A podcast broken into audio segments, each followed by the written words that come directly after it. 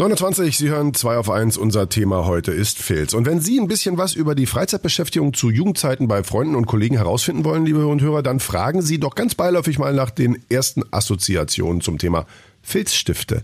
Ist es Stabilo? Äh, dann hat sich das Gegenüber wahrscheinlich eher mit Kunst aus, auf dem Papier beschäftigt. Wenn es aber der Edding ist, dann vielleicht eher doch mit der Kunst im Bus oder in der Schultoilette. Und eben über diese Erfolgsstory von diesem Edding sprechen wir jetzt mit unserem Marketing-Experten Markus Bartelt. Schönen guten Morgen, Markus. Markus, für uns ähm, ist ja ist ja fast synonym mit Filzstift Edding. Ja. Also ähm, speziell speziell für für Sven natürlich, der äh, früher immer irgendwelche, mh, hm, sagen wir mal, fahrenden öffentlichen Einrichtungen verziert hat. In den Bussen, ne? immer dieses, ja, kenne ich, das ist ja. genau, aber ist ja lange her, ist, ist glaube ich inzwischen auch verjährt. Ähm, ist, ist Edding auch so das Ding deiner Jugend und Kindheit? Es ist das Zauberhafte, dass das ähm, Eddinger eben äh, mit seinen Stiften etwas gemacht hat, das ja auf allen Oberflächen haften geblieben ist. Mhm. Das war ja auch das Besondere, dass das also auf feuchten und auf fettigen Oberflächen gehalten hat und äh, damit eben auch auf diesen Plastikoberflächen, diesen Kunststoffoberflächen bei den Bussen. Ja, also auch da hat man durchaus vielleicht mal aus Versehen mit einer Spitze gegengekommen, ja, wenn man eigentlich gerade was ganz anderes machen wollte. Genau, und da hat man gedacht, hey, das, ich bin da zufällig draufgekommen und das sieht aber cool aus und das sind auch noch meine Initialen. Also solche Zufälle gibt es manchmal. Ähm, ist auch der Zufall schuld daran, dass man überhaupt den Filzstift erfunden hat? Nein, der Zufall ist das nicht. Tatsächlich war die Frage, ähm, es gab eben Buntstifte, es gab Bleistifte. Ähm, man hat dann mit dem Kugelschreiber und der Rollmine, der aber ein bisschen später kam, natürlich auch diesen Tintenfluss erst einmal gehabt. Also wie kriege ich eine fließende Tinte aus einem Stift, ohne dass er ausläuft und ohne dass es eintrocknet. Und das mhm. war die große Kunst. Und äh, tatsächlich waren diese kleinen äh, Teile vorne, wo die Tinte rauskommt, früher mal aus Filz, heute sind sie aus Kunststoff. Ähm, dann war das Problem der Austrocknung da. Man musste bei mancher kann sich erinnern, vielleicht es gab so Stifte, da musste man einmal doll aufdrücken, damit wurde eine Membran äh, zerstoßen, damit dann die Tinte überhaupt erst fließen konnte. Ähm, und tatsächlich die Stifte, auch die, die von Edding dann auf den Markt gebracht worden sind, äh, 1960 haben die sich gegründet mit 500 D-Mark Startkapital. Das ist auch eine süße Summe eigentlich. Sehr niedlich. Ähm, waren zunächst einmal Stifte, die von Speditionen und von Lagerhäusern genutzt wurden, weil man eben damit alles Mögliche beschriften konnte, was mit normalen Stiften oder mit Kugelschreibern nicht zu beschriften war. Und von da aus dauerte es eine ganze Zeit lang, bis diese Stifte über die Spedition und die Lagerhäuser es tatsächlich auch in die Büros geschafft haben.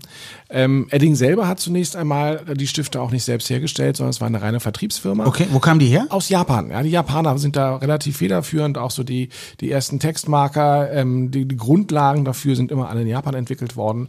Und sie haben die also massenweise aus Japan importiert und haben dann relativ spät angefangen mit dem Edding Number One, NO1, gibt's ja heute noch, äh, die ersten eigenen Stifte auf den Markt zu bringen. Mittlerweile haben sie über 200 verschiedene ähm, Stiftarten auf dem Markt. Und super. Aber du hast mir erzählt, äh, Edding hat auch irgendwie Kosmetik hergestellt? Ja, die haben was ganz Neues jetzt. Äh, sie bieten Nagellack an unter der mit dem Mar Markennamen Lack und das wird jetzt L-A-Q-U-E geschrieben, jeweils mit einem Punkt dazwischen ähm, und sind da ins Kosmetikgeschäft Geschäft eingestiegen, äh, was gar nicht so ungewöhnlich ist. Das Schöne ist übrigens auch bei den Sprühdosen, genauso wie bei Lack, sie haben diese sehr ikonische Kappe beibehalten. Ja, Edding-Stifte haben ja diese Lamellenkappe und die sind jetzt auch bei dem Nagellack oben drauf. Das heißt, man hat einen hohen Wiedererkennungswert.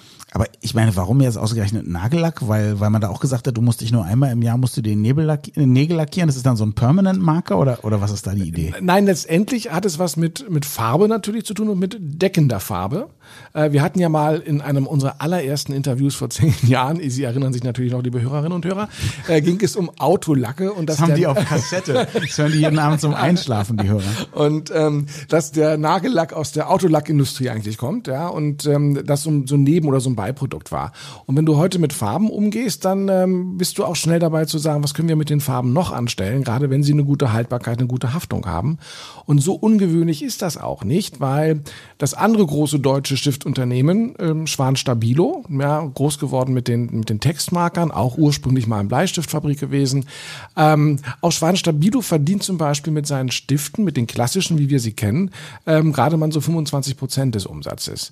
Also, also anders als Edding, die das ja unter ihrem eigenen Namen machen, macht das Schwan Stabilo ähm, für andere Firmen. Die haben also weit äh, über 700 Kunden, darunter Avon zum Beispiel, Revlon äh, und viele andere, für die sie diese kosmetischen, kosmetischen Stifte herstellen. Und ähm, ganz kurz noch die Geschichte, wie die überhaupt zur Kosmetik gekommen sind. Weil Ja. das ist eine, also das zeigt auch den Innovationsgrad, weil schon Ende des letzten Jahrhunderts ähm, haben sie eine andere Form von Sonderstiften hergestellt, sogenannte Dermatographen.